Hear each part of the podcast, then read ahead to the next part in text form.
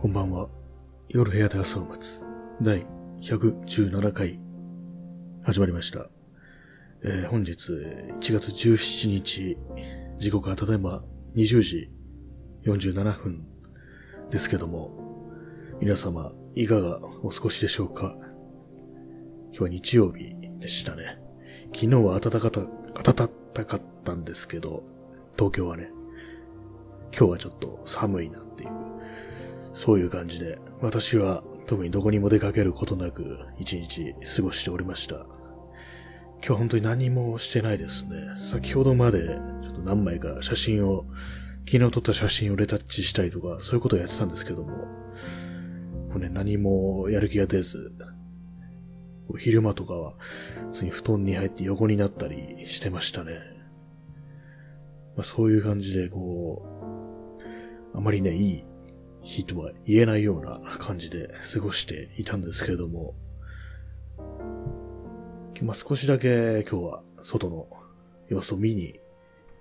行ったんですけども、まあ、見に行ったと言ってもまあ本当に20分程度ぐらいしか出てないですけども、なんか妙な静かな感じはするんですけども、まあ多分こういうのも、まあ思い込みっていうか、自分のね、バイアスっていうか、こういう状態だからみんな静かにしてるだろうみたいな、そういう思い込みで、そういうふうに思えるのかもしれませんね。それであの、去年の写真をいろいろ見てたんですけども、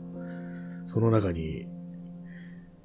去年のあの、4月末ぐらいですね、緊急事態宣言の時の写真が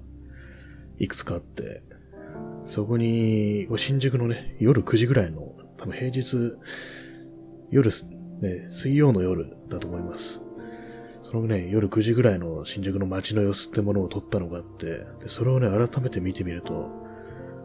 本当に人少ないなって感じで、今、今でももっとたくさんいるっていうような感じなのが、その写真はね、本当にもう9時の段階で、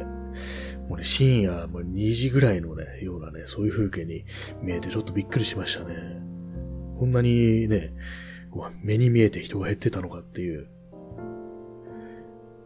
結構自分時間が経ってますからね、本当に最初にこう、こういうウイルスがあるぞみたいな話をしたのはちょうど1年ぐらい前ですからね、騒ぎなったのがまあ2月からっていうような感じで、でこれを、なんていうか、1年も続けているのかっていう、この状態状態が1年も続いているのかと考えると本当になんか、ね、嫌な気持ちになるというか、元気がなくなってくるような、そういう感じしますね。今日はね、あんまりこう、まあ、いつも言ってますけども、喋ることがないっていう感じで、だんだんだんだんとね、なんか本当に、日ごとに元気が失われていくような、そういう感じがしてますね。あんまりこう、普段の、ね、生活でも、喜びというものが本当にないというか、まずなんか全然笑ってないなっていうのがありますね。一応まあ人に、人と喋ったりした時はまあ、何らかのね、そういう反応はあるんですけども、こう、後から思い出してみると、全然こう、ね、楽しげにね、喋ったこと、喋ったりっていうか、何言ってね、わかんなくなってますね。というかまあ、まあ、暗い気持ちで過ごしてるっていうような時間がほとんどになってるっていう、ほとんどというかまあほぼ100%に近いっていうような状態になってて非常に良くないなっていうふうには思うんですけども、結構ね、前のね、前のこう緊急事態宣言っていうか、去年のね、春から夏ぐらいにかけては、まあこういう状態だからっていうんで、まあ周りのね、人とも、その実際会わなくてもコミュニケーション取ったりとか、そういうのは多少あったんですけども、ここに来るとなんていうか、こう妙な慣れ、慣れですね。慣れによって、これが当たり前になっちゃってるっていうことで、そういうね、やりとりっていうのもほとんどしなくなってしまってるっていう。まあそういうのはね、自分の方から何か、ね、メッセージ送ったりとかね、そういうことを自分してないんでね、まあそれはまあ、やっとけよって話なんですけども、なんかそういうようなね、元気もあんまりないっていうような状態で、まあ、あんまりね、こう、まあそういうわけでね、まあ結構静かな感じに思えるんですけども、そうなってくるとね、なんか周りでも、こう、自分の知ってる人とかでも、こう、なんていうか、感染したりしてね、かなりしんどい状態になってたりしないだろうな、みたいな、そういう、なんか心配みたいなものが、やっぱり出てきますね。本当にいつ誰がなってもおかしくないっていうような風に思えるんで、非常にこれは、まあ、端的に言ってやばいんじゃないのっていう、そういうね、風に思えてきて、で、それでいてね、すごく政府が無策なように見えますけれども、やばくないっていうね、そういうシンプルなね、感想が漏れてきますね。まあ、それだけなんですけども、今日はね、なんか本当楽しいことが全く思いつかず、いっそね、今日はね、ちょっとやるんでやめようかなぐらいの感じでいたんですけども、まあ、まあまだやるぞっていうね、感じで。っていうのも、なんていうんですかね。まあ、キリがあんま良くないなと思って、5ヶ月ってあんまり良くないですよね。さっきね、あの、まあ、最初にラジオトーク、まあ、この放送は最初はラジオトークってアプリで始まったんですけども、そのね、日付を見てたら、最初の日付を見てたら、8月18日ってなってて、まあ明日でちょうどね、5ヶ月っていう感じなんですけども、なんかそれも、ね、微妙だなみたいな感じに思えて、なね、半年まではね、なんか来たような、そういう気があったんで、まあやってるわけですけども、まあやればいいっていう話でもないですからね、聞いてて面白いっていうような放送になってたりとか、まああるいはこうね、喋ってる方が満足っていうね、まあそれ一人よがりかもしんないですけども、何かしらこう、プラスのね、ものが、作用がないと、なんか意味ないっていう感じになってしまうんですけども、まあその数字を見てたらね、8月18日という日付を見てたら、まあ、まあ、やるかみたいな、そういう気になりました。結構あのー、こういう放送だとかね、ラジオだとか、続けてる人いますけども、やってる人はね、本当にやってるんでしょうね。もう年単位で。特にあの、まあ、本物のラジオ放送、まあ、ああいうのはね、まあ、仕事っていうかね、報酬が出るようなタイプで、ちょっと素人のね、素人が独り言言ってるのとだいぶ違いますけども、何十年もね、や、中にはやってるような番組とかありますからね。結構ラジオっていうのは長寿番組が多いっていう、そういうイメージがありますけども、ああいうのをね、定期的に続けていくっていうのはどういう気持ちなのかなと思うんですけども、途中で飽きたりとか、そういうことはやっぱりあるんですかね。まあそういうわけで、ね、最初この放送とかね、始めたね、最初の方は割と、こういうふうにね、まあラジオとは何なのか、ポッドキャストとは何なのかっていうね、そういうことについて考えを巡らせる時もあったんですけども、今はね、結構、なんていうか、う慣れてしまったというか、まあ、あまり考えずにね、まあ、悪い、言い方をすれば惰性みたいな感じになってるところはありますね。あまりそういう、こう、意義とかね、メリットとかそういうものについては全然考えなくなってしまって、とりあえずまあ、毎日って決まってるからやるっていう、まあ、習慣、まあ、習慣ともまあ、いうのもちょっと違うかもしれないですけど、なんかやんなきゃっていうね、そういうような感じで、一応やってはいたりしますね。だから、こう始めるまでは、この録音ね、ボタンを押すまでは、割と腰が重かったりするような日も結構あるんですけども、そういう日は大体まあ何を喋っていいかわからないっていう、そういう日で、割にね、こう、これは今日はこれを言いたいなっていう時は、まあ、るいはまあ、いろいろね、事前に書き留めてあってネタがあるっていうような時はそんなに苦じゃないんですけども、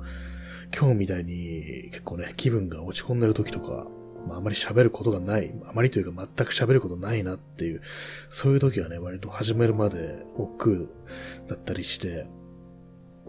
まあ長くね、続けてるラジオ番組ではそういうことあるのかななんていうふうに、ふとね、思いを馳せたりしましたね。まあ、この放送本当にね、あれ、そんなに聞いてる人もいないし、素人とか一人で喋ってるっていうね、そういうタイプのものなんで、まあ、ラジオっていうものとは少し違うと思いますけれども、まあ、自分でも何を言ってるのかわからないですね。とりあえず、まあ、やってるっていう、それだけですね。これが何をもたらすのかっていうのはまあ、ちょっとわかんないですけども。何をね、こうやると楽しいのかっていうようなことは考えるんですけども、最近。最近こう何をやってもね、もう、身が入らないというか、こんなことやってる場合じゃないっていうようなね、そういう気になってしまうっていうことがね、結構あるというかもう常にそんな感じがしますね。だから、本当にまあ集中できないっていう、そういう感じですよね。さっきあの写真のね、こうレタッチをしてる間でも、これや、こんなことして何になるのかみたいなのまではいかなくても、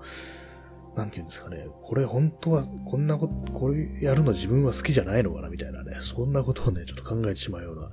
ところがあってね、わからないですね、本当に。今、レタッチっていうものはね、なんか結構自分わかんなくって、どうすればこう正解なのか、どういう風に見せたいのかっていうようなことが自分で分かってないんですよね。なんでなのかなと思うんですけども、やっぱり自分でこういうのを作りたいみたいなそういう気持ちっていうのが、ちょっと欠けてるってしまってるっていう今の段階では、のかななんていうふうに思いますね。あんまりこう最近はこう人のね、人様の作品に触れるっていうことが、ちょっとなくなってるんで、こういう風にしたいとか、ああいう風にしたいっていうのが、まあ、なんていうか、インプットが欠けてるっていう、そういう状態かもしれませんね。あまりこう、ね、前に見てたような見てたようにこういろんな人の作品に触れて、あ、これはいいなって思うことがちょっと減ってしまってるんですけども、まあ、そんな中でもね、この間ちょっと面白いなというかいいなとか、すごいなと思った記事が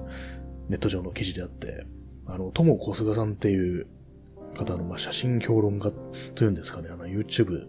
チャンネルで写真についていろいろ語ってる人がいるんですけども、その人をフォローしてて、まあ、YouTube の方でも登録してるんですけども、その人があの、深瀬正久っていう写真家のアーカイブをまとめてて、で、まあ、それに関連してその、深瀬正久のね、こと、まあ、亡くなって結構経つんですけども、まあ、遺骨をね、こう、お墓に納骨しに行くっていうような、そういう、それをやったことを、ごご遺族の方とね、そういうふうに納骨しに行ったっていうことを記事にしてて、で、まあそこに、まあその深瀬正久の、まあ故郷ですよね、に行っていろいろ見てきたっていうようなことが記事まとまったんですけども、それがね、こう、そこにあったね、写真で、こう、深瀬正久のね、聖火の、まあ、写真館なんですけども、その近くにある大きなニレの木の前でね、こう何枚も写真を撮っていったっていうね、そういうシリーズシリーズというか連作というかそういう作品があるんですけども、その写真が乗っかっててね、なんかそれに妙に、ちょっと心を惹かれたというかね、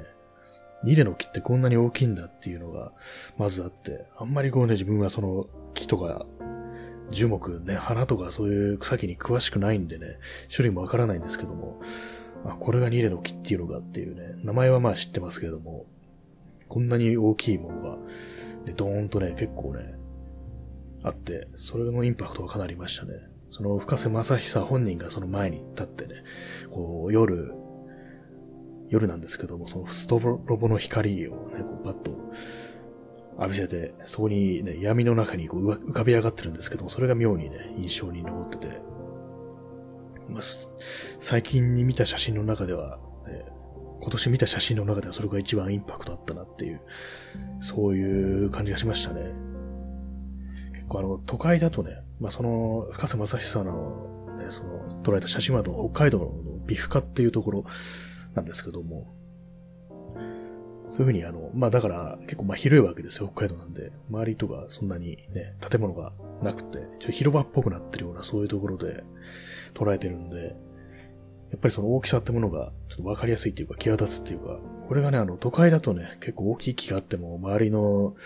ね、ビルとかね、そういうものに、ね、飲まれてしまって、あんまりこう、その、スケールっていうものが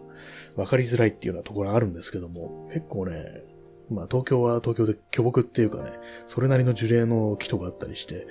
でかいなって思う時もあるんですけども、あんまりこうね、その都会の風景で中では目立たないっていう、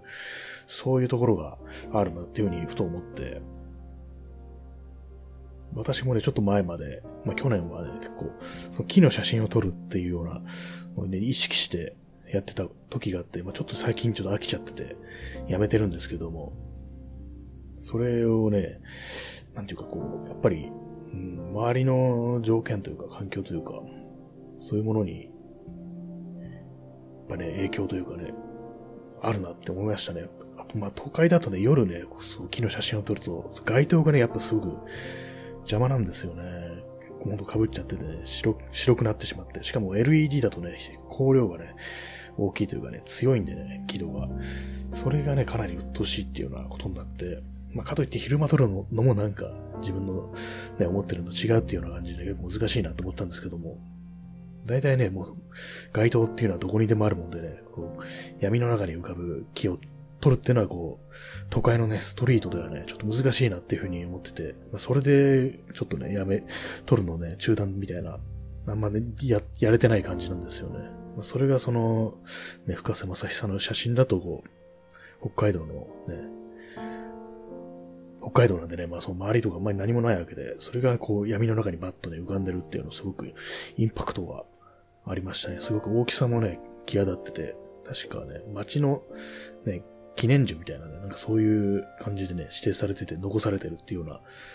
ことらしかったですね。結構ね、その大きい木はあっても、都会だとね、気づかないんですよね。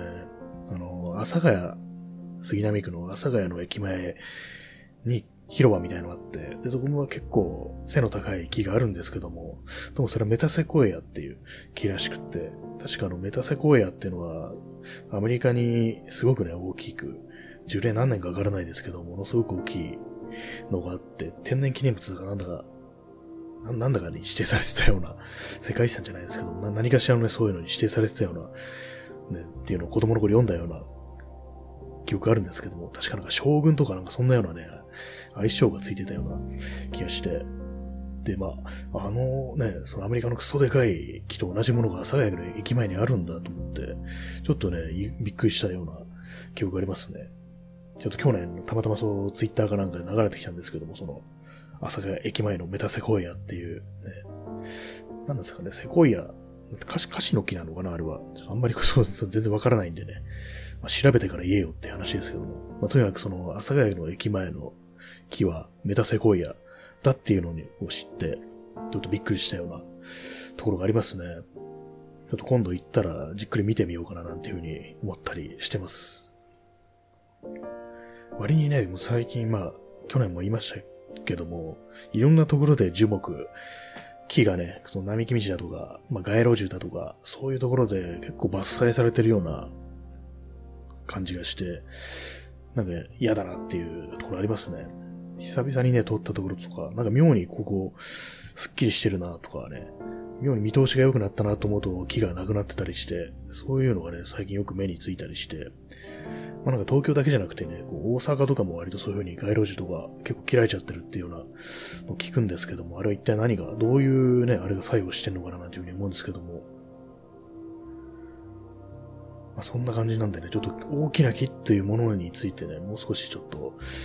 ね、注視してみようかなって今までもね、見てた、見てはいたんですけども、あんまりね、こう、ちょっと最近はかなり落ち着いちゃってたというかね、